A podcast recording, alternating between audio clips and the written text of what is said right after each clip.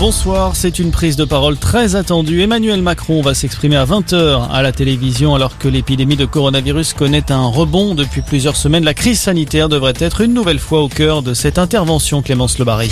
Oui, Emmanuel Macron pourrait annoncer de nouvelles mesures pour lutter contre l'épidémie. Alors pas de confinement ou de couvre-feu au programme, mais nouvelle accélération de la campagne de vaccination via la troisième dose.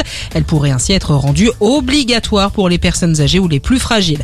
Le chef de l'État qui devrait également rappeler l'importance des gestes barrières. Le masque pourrait de nouveau faire son retour en extérieur, mais également dans les endroits où on l'avait laissé tomber sur présentation d'un pass sanitaire comme au cinéma.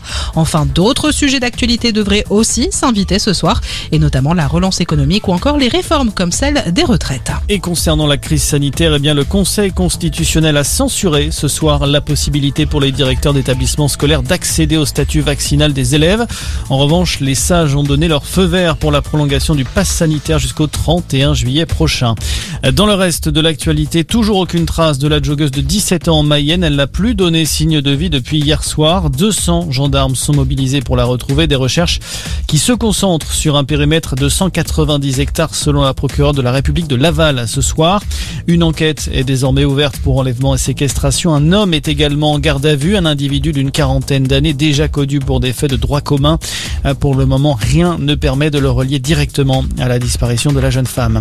Journée d'hommage général de Gaulle. 51 ans après sa mort, de nombreuses personnalités politiques se sont déplacées aujourd'hui à Colombey, les deux églises, là où il est enterré. C'était le cas du Premier ministre Jean Castex ou encore des cinq candidats des Républicains à la présidentielle.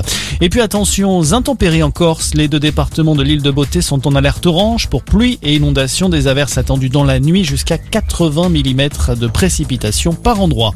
Voilà pour l'actualité. Bonne soirée à tous.